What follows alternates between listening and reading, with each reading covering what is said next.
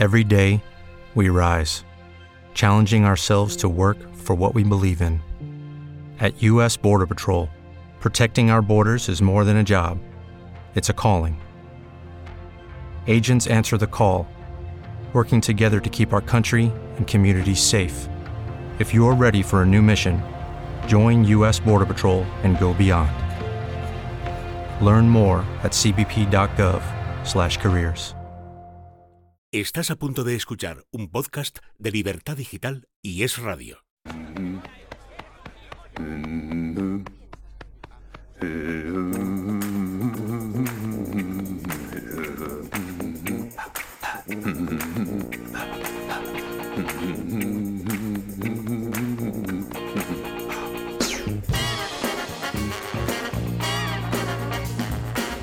Tu dinero, la gran apuesta. Con Luis Fernando Quintero. Es su primer día en Wall Street. Dale tiempo.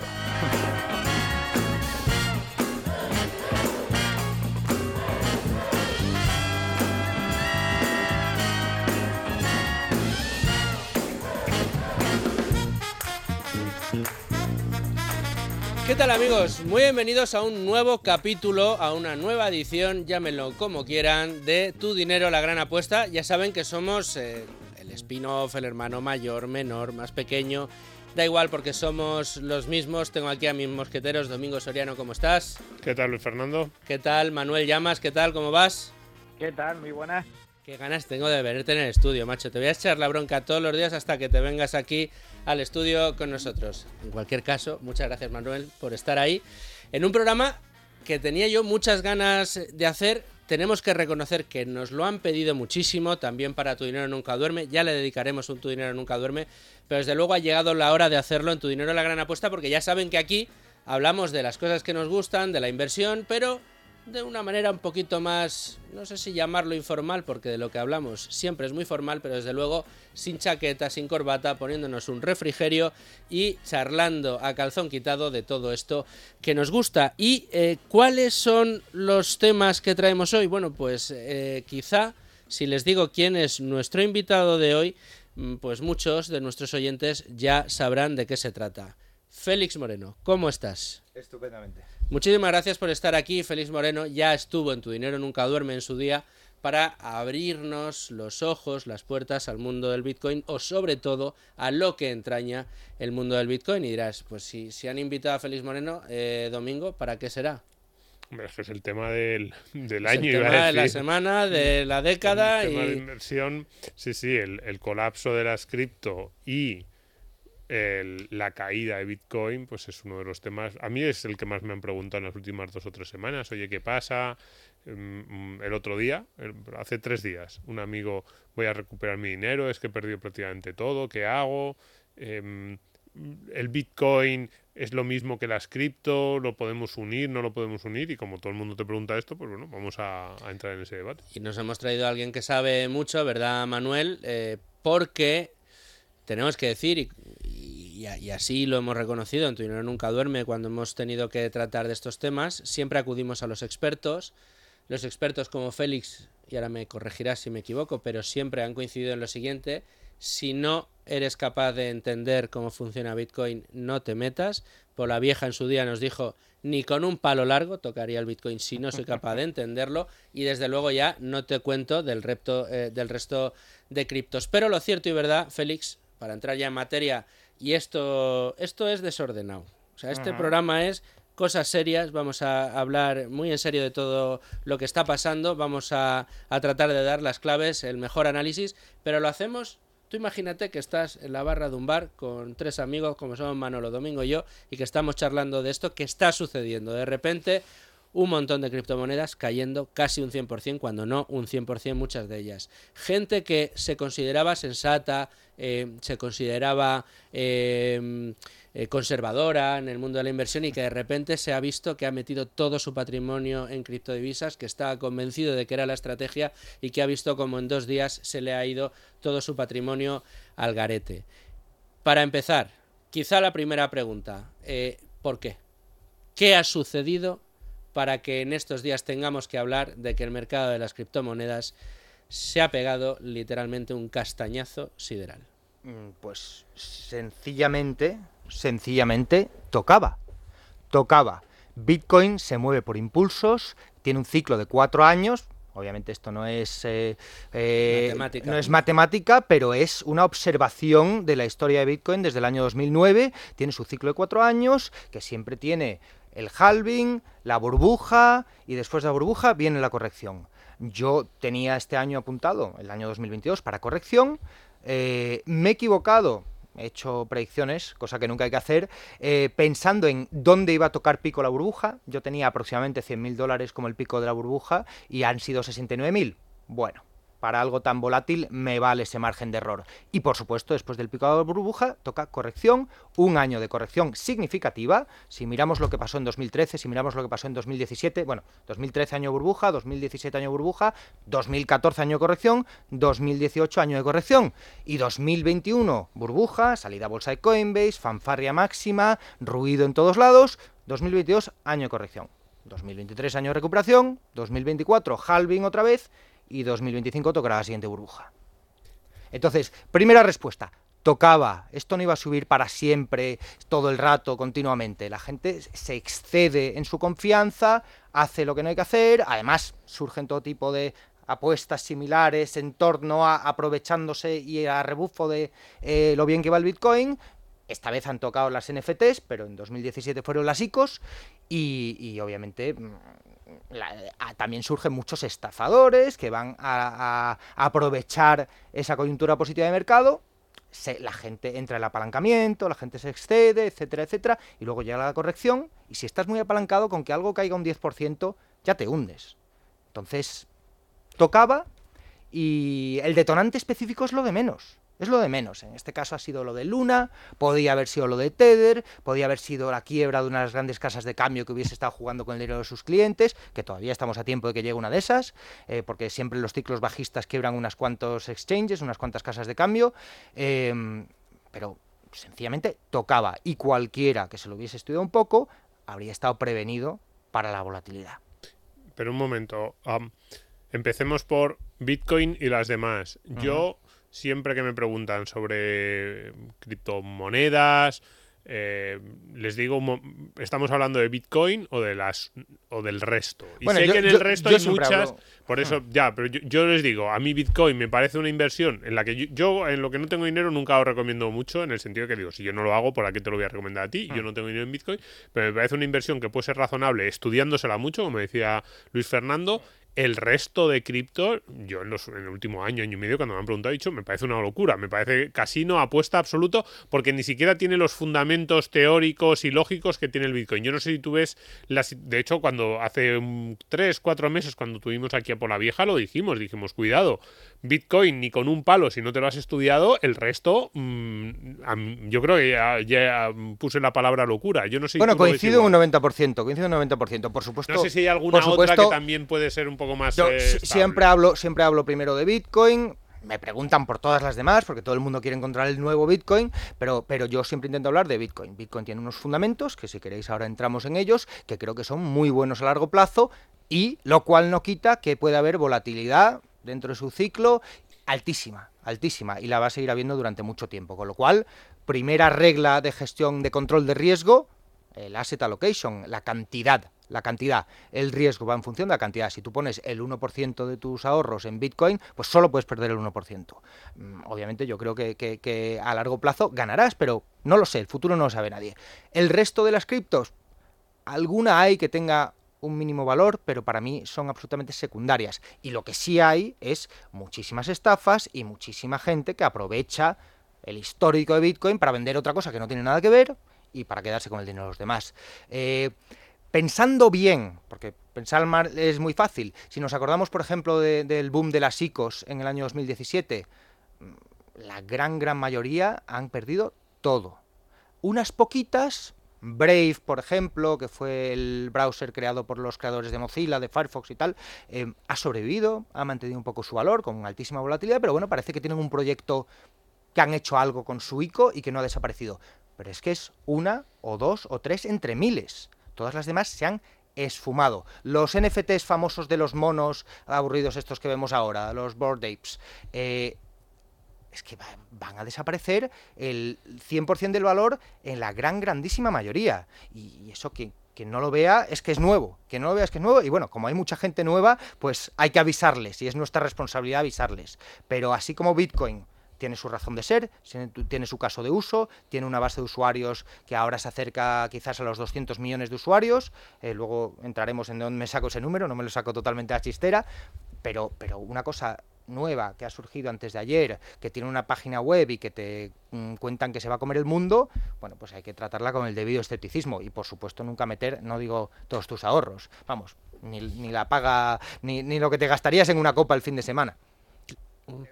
Oye, ese es un titular, ¿eh? Domingo. No metería ni lo que te gastas en una copa el fin de semana. Manolo, me estabas pidiendo paso por, eh, por señas. A ver, es que es un privilegio el contar con gente como, como Félix, que son auténticos expertos en la materia. No a cualquiera, ya lo sabes. No, no, sí lo sé perfectamente, pero en el, en el ámbito de criptos especialmente eh, es significativo porque, como bien estaba comentando Félix, ya no es que haya vendehumos, que también, es que hay auténticos estafadores en el mercado y hay que hablarlo claramente. auténticos estafadores. muchos. Muchos. Entonces, no sé, Félix, si a ti, a, mí me recuerda este, este pinchazo, a, quizás no, no es equiparable, pero me recuerda mucho, no sé si tú estarás de acuerdo conmigo, al pinchazo a la bruja.com, en donde al calor de una nueva tecnología absolutamente disruptiva, con el auge de, Internet, surgieron eh, compañías tecnológicas de todo cariz que con el simple hecho de ponerle .com al nombre de la empresa y registrarla, y era un ordenador en una oficina vacía, capitalizaba por cientos y miles de millones de dólares. Eh, este, este pinchazo del burbujón, como bien estabas comentando, va a suponer la desaparición, ya no digo la caída, sino la desaparición de multitud de chiringuitos, de eh, criptomonedas que han nacido por miles de esta nueva tecnología? Por miles y ya lo hemos vivido antes. Ahora, te diría una cosa, del pinchazas.com y de las terras y las pets.com y todos los desastres que desaparecieron por completo, hubo unos cuantos supervivientes, entre ellos Amazon. Algunos supervivientes que se ve que tenían un modelo de negocio detrás, que se ve que tenían una fuente de ingresos, un algo que vender, algo real, pero eran la minoría. Entonces, eh, y durante el pinchazo burbuja, a veces se, se, tira, ¿cómo es la expresión? Se tira al bebé con el agua del baño. Se, se, sufren, pagan justos por pecadores. Y, Amazon llegó a caer más de un 80% en su cotización eh, después del pinchazo de burbujas.com y luego otra vez en su historia también. Entonces, eh, hay y ahí, ¿dónde diferencias lo que vale de lo que no vale? Pues ahí es donde tienes que hacer un poquito de trabajo y hacer análisis fundamental y mirarte las cuentas del negocio y, ver cuáles son los fundamentales. Eh, cosa que la gran mayoría de la gente en el pico de la burbuja no hace, porque van al calor de las recomendaciones, al calor de mi amigo ha dicho, al, calor de, al calor de la manía especulativa. Bueno, y al calor yo creo que de, de una serie de... Porque yo creo que esto forma parte del peligro de la cripto y quiero, quiero decirlo así. Mm, porque se, eh, tengo la sensación, y corrígeme Félix si me equivoco, pero por mi experiencia, de la cantidad de gente pues, que se nos acerca al final, ¿no? A preguntar, oye, ¿por qué siempre decís que nos gusta esto de las criptos? O como me dice a mí algún, algún colega que tengo que es así más un chavalito, más jovencito, que está todavía estudiando, está estudiando negocios y de repente pues está súper metido en el mundo de las criptos, lleva dos años, ha ganado una pasta en dos años y ya se crea aquí el, el, el gecko de de, las, de las criptomonedas. Y entonces empieza a darte un discurso, empieza a darte un argumentario. No, es que, porque, claro, yo lo único que decía, digo, mira, yo primero no lo entiendo, hmm. segundo, no entiendo qué valor real puede tener detrás cada una de hmm. esas monedas eh, virtuales en las que estás invirtiendo que salen como setas, que lo único que hace falta es que haya una hmm. persona que escriba un código y diseñe una serie de... O que copie y pegue, no tiene que, escribir. pegue un, código y diseñe una serie de cosas y luego de repente se, se, eh, se, establece, se diseña, se desarrolla un discurso alrededor de cada una de ellas. Pues que tiene no sé cuántas historias que eh, le van a permitir estar ser seguras. Tiene un puente de no sé qué. Ah. y empieza a crearse ese discurso. el argumentario de marketing, el argumentario, de, marketing. Pero habrá que ver si es verdad o no es verdad. Claro, pero, pero ¿qué hay detrás de esos argumentarios? ¿Son ciertos o no? ¿Y por qué? Porque a mí hay una cosa en esto de verdad que a mí es lo que me resulta más complicado de entender y son casos reales que he visto.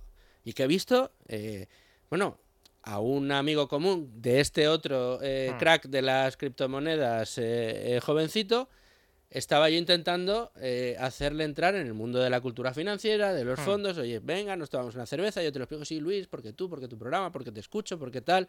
Venga, pues nos sentamos un día y en media hora yo te voy explicando y además, pues escúchate los programas y tal. No, es que yo, yo es que a mí me da mucho miedo todo esto y tal. En dos ratos que pasó con el chaval, metió su dinero en criptos. Bueno, la Y gente, y- y la con- gente y es influenciable. necesitaba dos horas un- para un entender la bolsa. Sí, un fondo de inversión en bolsa, más o menos normalito, tirando visión a largo plazo value, le parecía muy arriesgado y sin Pero el embargo de meter, de las meter todo el fue- ahorro en las cripto le parecía, bueno, hombre, es que esto es la oportunidad del momento. Sí. Bueno, pero, pero, es una locura. pero mm, muy buena la pregunta que haces. ¿Qué hay detrás de esos argumentarios? Pues a veces hay algo de verdad y a veces hay muchas mentiras. Y la primera regla en el mundo de Bitcoin es don't trust, verify. No confíes a ciegas, compruébalo. Y muchas veces es muy fácil de comprobar. Es muy fácil de comprobar. Hay datos sobre si realmente estás creciendo algo en número de usuarios. Hay datos sobre si realmente algo está centralizado o no está centralizado. Hay datos sobre si lo que te venden que se puede hacer con una herramienta tecnológica es verdad o no es verdad. Entonces, lo que pasa es que, como tú bien dices, después de una charla y unas cervezas, la mayoría de la gente se lanza sin hacer ninguna verificación. Primer error. Pero primer error mm, de, de chavalín joven de 20 años o de señor de 60 años con, con Un patrimonio de dos filatélico millones o de euros. sí.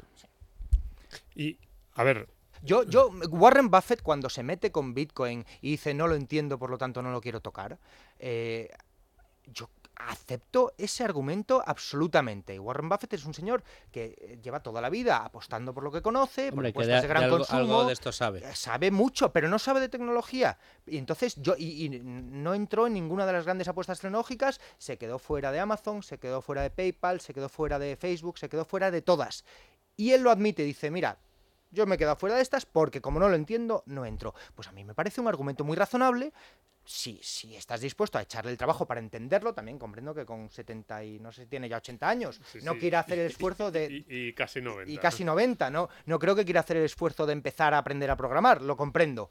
Alguien que es joven, que no puede ir a rebufo de Warren Buffett y que tiene que hacer, pues debería hacer el esfuerzo de aprender y de aprender a distinguir entre lo que es verdad y lo que no es verdad en el mundo tecnológico. Merece la pena, 91, estaba yo diciendo, no, no, es, del- es que es, de- Fíjate. es del año 30. fíjate. Pero, pero tengo que decir que otra de las cosas sobre las que es muy escéptico Warren Buffett es sobre el oro. Y su padre, el senador Howard Buffett, era un gran adalid, un gran defensor del oro. Y también se equivocó ahí Warren Buffett. Pero bueno, como le ha ido bien, tampoco se lo vamos a tener en cuenta. Eh, Yo creo que sacarle, sacarle las manchas al expediente de Warren Buffett, hombre, se puede, pero. bueno, es que el, el- el argumento de autoridad es muy falaz y a alguien que además te reconoce que puede ser muy sabio en algunos aspectos y que te reconoce activamente que en otros no sabe nada, bueno, pues Claro, su es que- opinión sobre eso. Es que ahí la, la- la opinión de Buffett no es. De hecho, No, en, este en concreto ni si siquiera no si es sabes, bueno o es no malo. es simplemente yo en esto no entiendo, no me no, no, no voy a Ah. entrar en un, en un sector en el que no me en el que a mí no me toca nada. Yo creo que esa es la clave fundamental Hmm. y es el error que ha cometido el 90% Sí, de la pero gente. fíjate, no, pero fíjate, aquí estamos, por eso decía yo antes, diferenciamos Bitcoin de las cripto. Bueno, ahora hablamos de los NFT, que a mí, para mí ya son la marcianada mayor, pero cuidado. Buffett dice, ni siquiera Bitcoin, que, que es lo que tiene pinta de ser más sólido, yo no lo comprendo, no entro. Y ya a las otras dos, o bueno, digo otros dos tipos de productos por, por a- agruparlos así en dos grandes conjuntos, es que eso tiene pinta de que ni siquiera los que saben, porque, bueno, hoy tenemos aquí a Félix cuando estuvo por la vieja, yo cuando he hablado con gente que sabe una barbaridad de Bitcoin, pero gente que a mí me hablaba de Bitcoin hace 10 años u 11, que yo siempre digo, si les hubiera hecho caso sería millonario. O sea, la gente que más se ha estudiado Bitcoin, que más ha estudiado lo que significa eh, la tecnología blockchain, que más ha estudiado si tiene eso algún tipo de viabilidad o no a futuro. Yo digo, "Jo, pues yo acabo, todavía soy un poco como Buffett, no tan viejo como él, pero estoy ahí y todavía y no lo veo. Pues esa gente que tanto sabe, la mayoría, cuando le hablas de todos esos otros productos de criptos, de NFT, te dicen, pero ¿de qué me estás hablando? Eso es una eh, locura absoluta. Con lo cual, si encima los que se lo saben mucho no quieren ni verlo, que gente no, que no, no, tiene no, ni perdona, idea- no te diría no quieren ni verlo. O sea, yo he jugado con los NFTs, me he metido en Decentraland para ver qué pasa con ese metaverso, me he metido en OpenSea, he intentado crear un NFT, no lo he hecho porque estaban los fees de Ethereum muy caros. O sea, yo tengo la necesidad de intentar comprender cómo funciona y la única forma de comprenderlo es jugando con poquísimo dinero para ver y, obviamente ahí descubres pues que hay muchas promesas que son falsas y otras que a lo mejor son verdad dentro de 20 años. Los metaversos. ¿Cómo sabemos qué metaverso va a ser el estándar? Yo creo que ninguno de los que hay ahora, ni el de Facebook, ni de Centraland, ni ninguno de otros 15 metaversos que hay, va a ser el, el Amazon del metaverso dentro de 15 años. Pero sí pienso que habrá uno pienso que habrá uno. Entonces, me interesa saber lo que está pasando, me, interesa intentar comprenderlo. O sea, que yo estoy dispuesto a tocar, a meter la patita y a, ver cómo está el agua. Pero me doy cuenta de que está muy fría. Sí, claro, pero que no, no dices, nada, voy a probar a esto y de repente metes todo tu patrimonio ahí. No, eso no se hace. Eso es el casino, eso es el casino. Manolo. A ver, eh, es que claro, comentáis eh, eh, Buffett, yo creo que efectivamente son muy populares sus declaraciones sobre Bitcoin, pero ya es que no, no lo entienda, es que ni siquiera se ha tomado la molestia en entenderlo, es decir, directamente lo descarta, entre otras cosas porque Buffett tampoco invierte en oro, porque su filosofía es invertir en activos que generen valor, que, que produzcan algo. El oro no produce nada. Y al igual que el Bitcoin, las monedas son un bien de intercambio que pueden servir también como, como reserva valor, pero producir no producen nada. Entonces, digamos, digamos que eh, es eh, un activo eh, que está al margen del ámbito competencial del, gran maestro de, Omaha. Pero, dicho lo cual, a mí me gustaría entrar, comentabas tú antes, Félix, vale, ha estallado la burbuja, van a desaparecer miles de criptoactivos, miles de criptomonedas, se va a hacer una limpia, que es algo muy sano, pero vayamos al, al, al hueso del asunto. Bitcoin. esto es una corrección. Ha habido otras desde tu punto de vista, ¿hasta dónde puede caer Bitcoin y cuáles son los fundamentos para eh, que Bitcoin eh, pues tenga un potencial de revalorización muy alto a medio y largo plazo? Bueno, vamos a empezar por la parte fácil, por los fundamentos.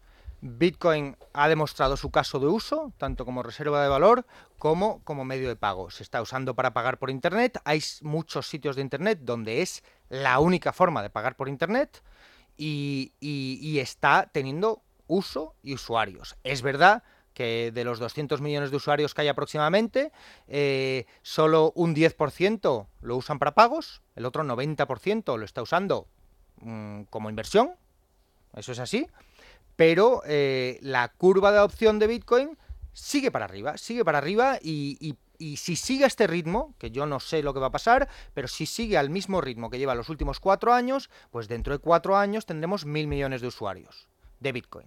Ahora mismo hay unos 200, se dobla cada año más o menos, los años bajistas crece un poco más lento, solo al 50%, los años alcistas crece al 100 o al 150%, pero la media a largo plazo es que se está doblando cada año.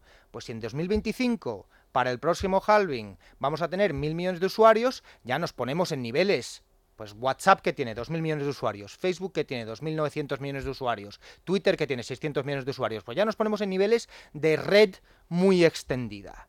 Eh, si ese crecimiento de usuarios se confirma, y yo no le digo a nadie que se fíe de mí, que se vaya a los datos públicos que hay y lo compruebe por sí mismo. Y si de repente los datos cambian y Coinbase publica sus resultados trimestrales y han bajado los usuarios, que lo tenga muy en cuenta. por el lado de la demanda, ahora mismo hay una tendencia clara al alza y, que sigue una curva de adopción en ese de, otros, de otras redes tecnológicas. Por el lado de la oferta, sabemos perfectamente, porque Bitcoin es muy transparente en ese aspecto, que nunca habrá más de 21 millones de Bitcoins. Y ceteris paribus, si la demanda sube, la oferta se mantiene, subirá el precio. Esos son los fundamentales más básicos. Ahora, todo esto con una alta volatilidad. Por lo tanto, cuando me dices, ¿cuánto crees que puede caer Bitcoin? Bueno, pues lo primero que te digo es, yo pensaba que iba a llegar a 100.000 en el pico de la burbuja y no ha llegado. Ha llegado a 69.000. Me he equivocado en un 40%. Entonces, cualquier cosa que te diga ahora, tómala con ese margen de error. Hay que ponerlo en 40, pero hay que, fijarse en la tendencia. ¿Qué, es lo, mm, ¿Qué es lo que yo pienso sobre este ciclo? Pues en ciclos anteriores, Bitcoin ha llegado a caer hasta un 80%, incluso 85% en 2013 muy poco duradero el, suelo ese, porque fue cosa de un día, pero bueno, hay que, hay que planteárselo como posible. Yo creo que este ciclo, por lo que veo desde los institucionales y los inversores y tal, va a ser un poquito más estable, pero vamos, la caída del 60% no te la quita nadie. Desde el pico. 60% desde 69.000, ¿qué es? Alrededor de 30.000. ¿Puede caer más? Sí, puede caer más. Mm, Yo pienso que 30.000, 30.000, 25.000 dólares, siempre hablo en dólares, es un suelo razonable para este ciclo. Pero no lo sé. No lo sé. Por eso, yo que hago trading en muchas otras cosas y siempre uso stop loss, profit take y reglas de control de riesgo, no hago eso con Bitcoin. Yo no pongo un stop loss en Bitcoin. El control de riesgo en Bitcoin se hace con el tamaño de tu posición. Y tienes que estar dispuesto a aguantar tremendas caídas y a no vender cuando sube mucho también, que es el otro error. Y ya está. Y si tienes el 1% de tu cartera en Bitcoin y se va a cero, bueno, pues has perdido el 1%. Y si se va a 10 veces más, pues ahora es el 10% de tu cartera, no vendas porque te vas a arrepentir. Porque puede llegar a ser más de ese 10%. Pienso que sí. Bueno, Félix es muy convencido, eso es verdad. Ya pero, lo sé. pero, no, bueno, es que es convencido. Bueno, pero esto no te lo diría sobre ninguna otra criptoactivo o criptomoneda. Esto no te lo diría sobre Ethereum. Ethereum tiene ahora en junio, supuestamente, no paran de retrasarlo, su cambio de protocolo y les puede salir bien o les puede salir mal. Ya hemos visto algún cambio de protocolo que ha colapsado la red y se ha fundido.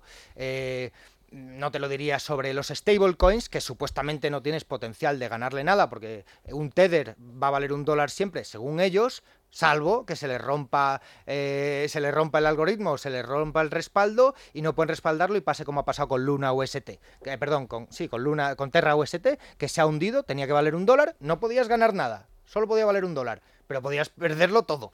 Pues entonces, esa convicción Pues- solo la tengo sobre Bitcoin, ¿no? Tengo, porque- y, y me he estudiado algunas otras un poquito a fondo. Pero para, para aquel que todavía se lo esté pensando y no, no entienda mucho, ¿cuántas criptomonedas hay ahora mismo en circulación? Más de 10.000.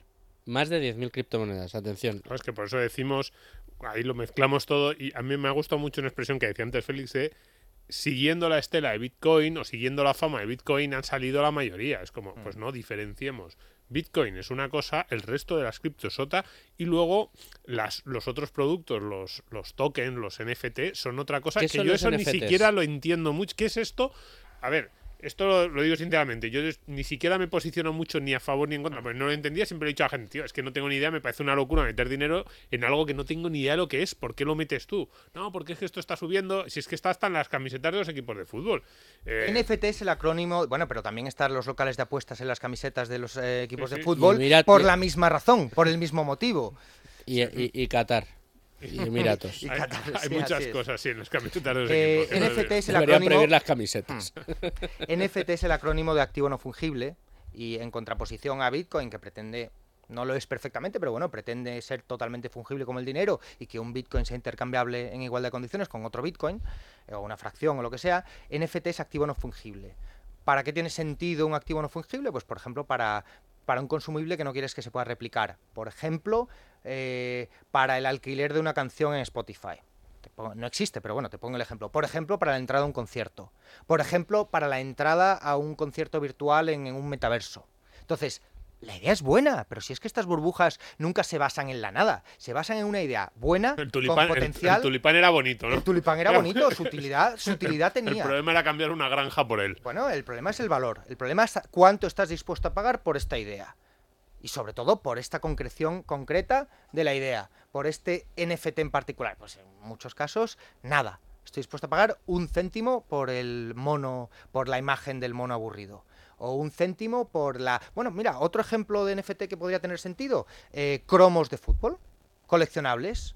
Eh, Pokémon. Tengo a mis sobrinos obsesionados con los Pokémon. Pues, pues oye, O sea, cada NFT, no vale cero el cada Pokémon. Pokémon es un NFT. Podrías Podría hacer a Pokémon no replicables únicos con NFTs. Pues hay un montón de empresas para la cual esto encaja con su modelo de negocio y tendrá sentido cuando pasen cinco años madurándolo y se vea dónde sirve y dónde no. Pero como, como es tan rápido y tan fácil hacer estas cosas en el mundo eh, cripto y en el mundo de Internet, pues la gente los lanza a ver si cuela, a ver si cuela. Y entonces se estaban vendiendo bueno, igual que se venden cromos de béisbol en Estados Unidos, digo eh, cromos de béisbol porque es el ejemplo típico que aparece en las series, en las películas y que se acaban pagando dinerales por una carta, pero eso sí tiene sentido porque hay coleccionistas que están dispuestos a pagarla.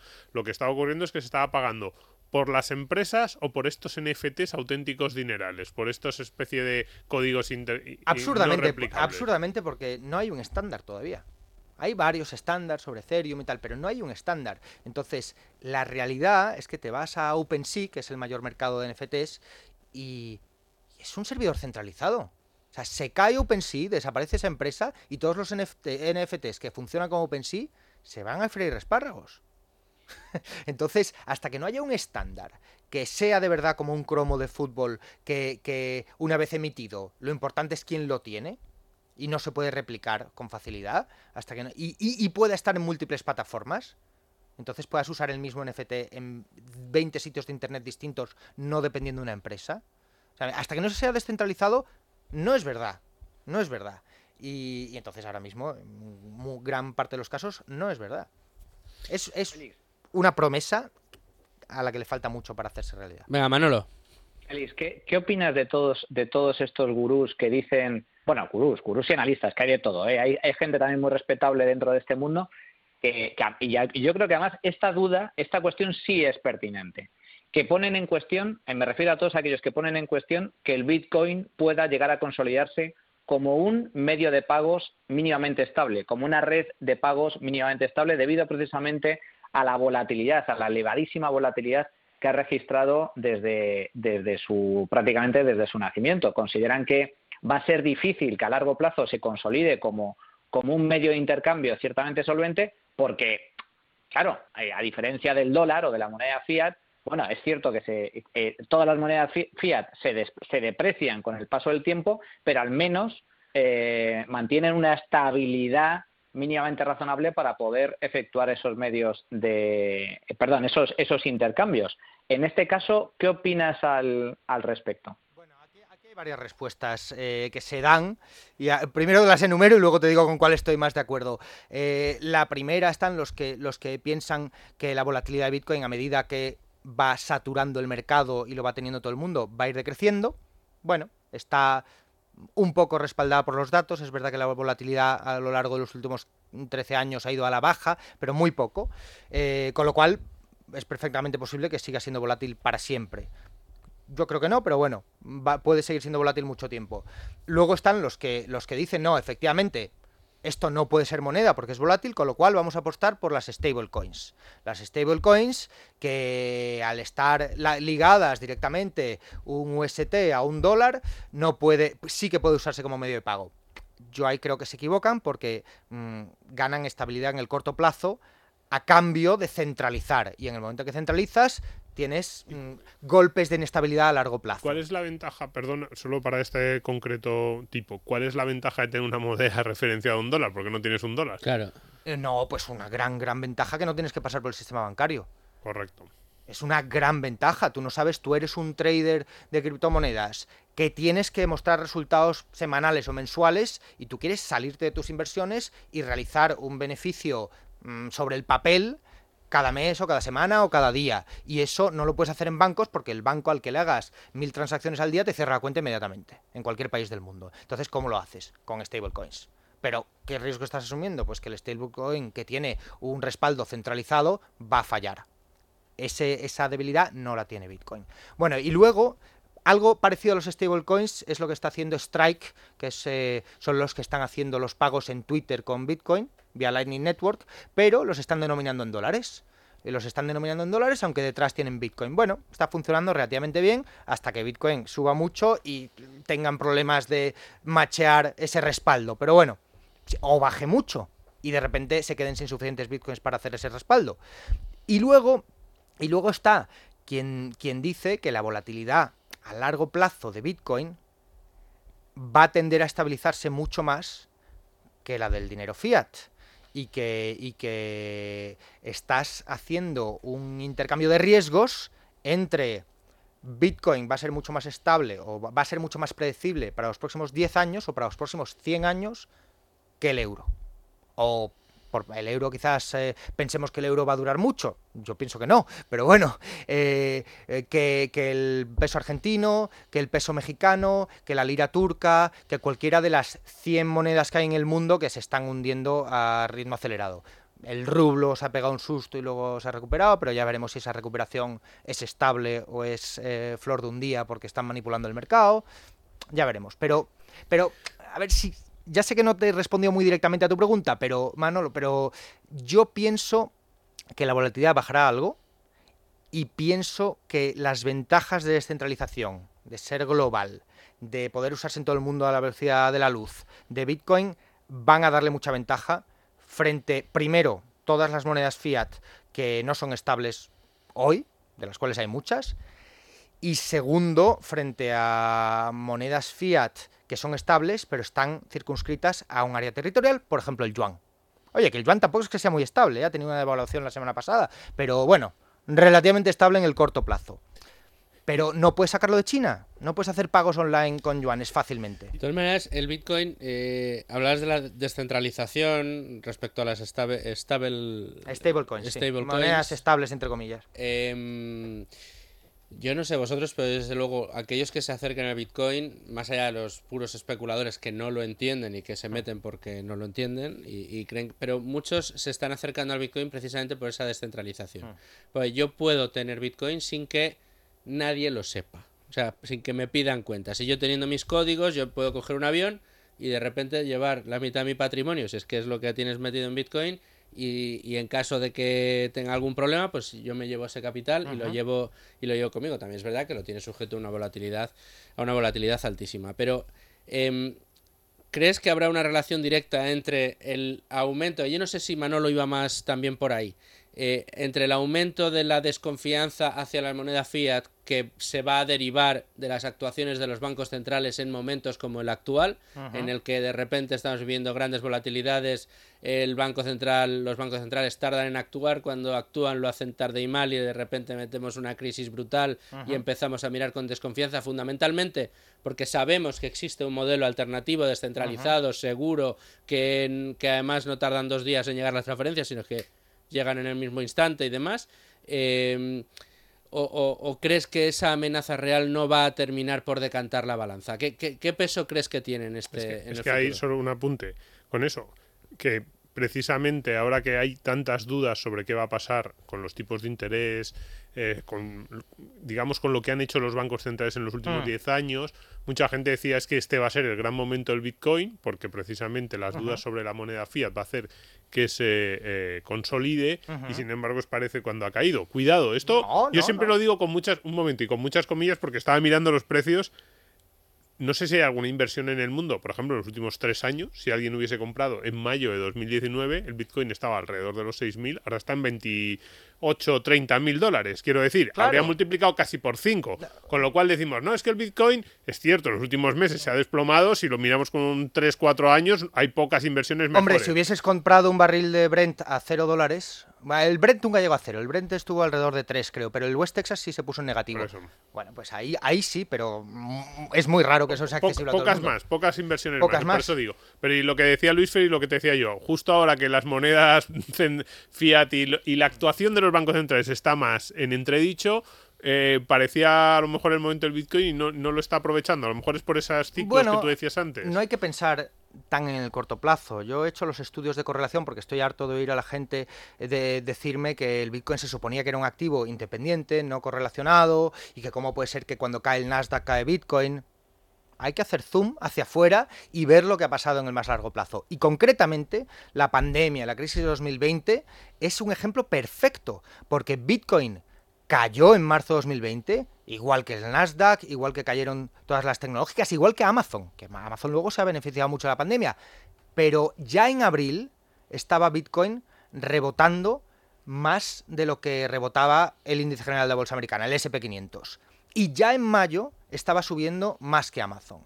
Entonces, sí que se ha beneficiado de los momentos de inestabilidad, sí que ha demostrado que, tiene, que no tiene una correlación directa con los otros mercados. Pero en el corto plazo, lo mismo pasó con el oro en 2008. El oro en 2008 empezó cayendo. Empezó cayendo y toda la gente que decía, ah, no decías que el oro era un activo refugio, ¿cómo es que cae a la vez que la bolsa? Ojo, porque a los pocos meses, ya en octubre de 2008, empezó a subir, empezó a recuperarse y la bolsa americana siguió cayendo hasta el, creo que el verano de 2009. Y el oro ya llevaba casi seis meses subiendo. Y luego siguió subiendo más que el Nasdaq, más que la bolsa. Entonces, la correlación nunca es en el día. El otro argumento similar es con la inflación. Justo hoy que ha salido el IPC más alto de lo esperado, ha caído el Bitcoin. ¿Cómo puede ser? ¿No era un refugio contra la inflación? Perdona, los mercados a veces adelantan, a veces se retrasan. Mira el último mes que ha hecho el Bitcoin en el tiempo que ha estado subiendo la inflación. A lo mejor es que se ha adelantado. A lo mejor es que el meme de Jerome Powell dándole a la maquinita que circuló por todo Internet y por todo cripto Twitter seis meses antes de que se viese, y cuando todavía estaban hablando de la inflación, inflación transitoria y de que no iba a subir y no sé cuánto, y ahora de repente pasamos a ¡Ay! Nadie lo, vio venir, nadie lo vio venir. ¿Cómo podíamos saber que imprimir dinero en mansalva iba a llevar a inflación? Eh, ¿Cómo podía ser? Ya, pues todo el mundo cripto sí lo vio venir. A lo mejor es que se adelantaron. A lo mejor es que la subida de 2021 es la respuesta a lo que la, mayoría de la gente está pensando ahora en 2022. ¿Ven por qué traemos a Félix Moreno? Porque se lo sabe, se lo sabe mejor que nadie. Lástima, nos estemos quedando sin tiempo. Vamos a recordar, nos pueden escuchar por Podimo, por Spotify, por Apple Podcast. Tenemos ahí todos los programas de Tu Dinero la Gran Apuesta. Especial el día de hoy para el tema cripto, que nos lo habían pedido mucho. Y nos estamos quedando sin tiempo, Manolo, así que me estás pidiendo paso. Una pregunta muy rápida porque, porque tenemos que ir terminando ya. Súper rápido. Eh, eh, la, izquierda y los estatistas van a aprovechar, estoy convencido de ello, el desplome del mercado de criptoactivos, de criptomonedas, el desplome de las cripto, para intentar regular este mercado, porque se les escapa el control. Mi pregunta, muy directa, eh, otro riesgo a largo plazo que señalan muchos analistas, ¿el Bitcoin está blindado frente al intervencionismo del Estado? ¿Es un activo que en todo caso ¿Te puedes escapar con él eh, con independencia de la regulación que apliquen los gobiernos? En todo caso, no. En todo caso, por supuesto que no. Y hay países que, como China, que le pueden hacer mucho daño. Al final, mm, pero me gustaría pensar que en los países relativamente libres, como Estados Unidos y como los países europeos, donde se respete, siempre que se respete los derechos de propiedad y se respete la libertad de expresión, Bitcoin es invulnerable. Y en los sitios donde no se respetan ni la libertad de expresión ni los derechos de propiedad privada, Bitcoin es más necesario que nunca. Bueno, pues o vulnerable o necesario. Creo que nos, Manolo, creo que nos vamos a quedar con esta eh, con esta reflexión de Félix. No sé si eh, Domingo querías apuntar algo más muy muy rápido. No, para la gente que escuchen mucho esto, que escuchen mucho lo que ha dicho Félix, que se lo sabe, que se ha estudiado ya no solo el Bitcoin, sino muchas de las otras y también ese, tipo de productos y que diferenciemos, eh, que diferenciemos incluso la simpatía que le podamos tener a, Bitcoin, por ejemplo, a la hora de invertir. Una cosa es tener simpatía y otra cosa es si a ti te encaja como activo de inversión y desde luego diferenciamos Bitcoin con todo lo que ha salido tratando de engancharse a la moda Bitcoin.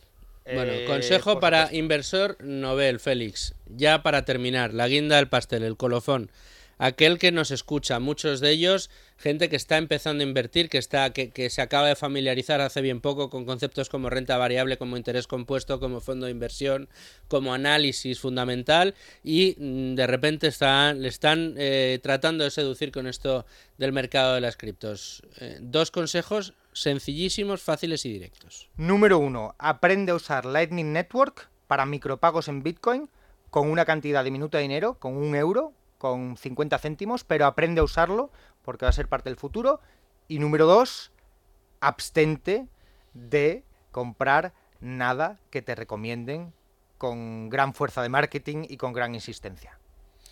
Bueno, pues querían consejo, ahí tienen dos. Eh, les voy a confesar algo, yo hoy, gracias a Félix, estoy empezando a tratar de aprender a usar esto del Lightning Network, la red de micropagos de Bitcoin. Lightning Network, muy sencillo, ¿eh? En unos segundos hemos hecho dos transacciones de qué? Centésimas de, de céntimos. De, de 10.000 satoshis te he mandado, creo. Oh, ¿Pero cuánto vale eso? Pues un euro. Ah, mira. Oye, tengo un euro más. Dentro de 10 años a ver a dónde están los 10.000 satoshis. Son, son, como 3 euros. Eh, 3.000 satoshis, un euro más o menos. Está, pues 2 euros más de lo que te va a dar la gracia, 2 euros más que te doy. Eh, Félix, muchísimas gracias de verdad por estar con nosotros. Espero que hayas disfrutado tanto como nosotros. Manolo, la siguiente aquí, ¿eh? La bien. siguiente en el estudio. Bien. No vamos a conseguir que vengan ni vamos. Tú- bueno, oye, tú, si tú, tú lo dices todos los días y él todos los días te, me dice te- que no. Verás, te dice que verás no. cuando. Mira, estoy, estoy. Mira, vamos a, a desvelar un pequeño secreto. Estamos. Que a lo mejor empezamos todos los programas con un refrigerio de verdad. De verdad de la buena. Así que Y, el día. y refrigerio serio. Y además, no refrigerio así serio. Cositas de estas modernas. No, eh, una cosa seria. Fre- refrigerio de bodega, de buena, de toda la vida, de la que le gusta a Manu, que lo sé yo.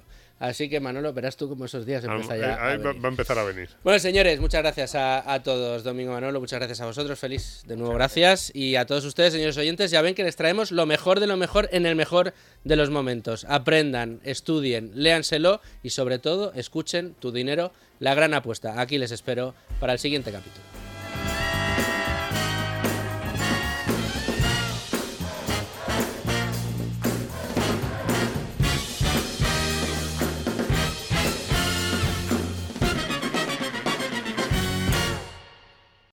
Escucha este y otros programas cuando y donde quieras a través de los podcasts de Libertad Digital y Es Radio. Instala nuestra aplicación para iOS o Android. Entra en nuestra web Es Radio FM o búscanos en iVoox, Apple Podcast o Spotify.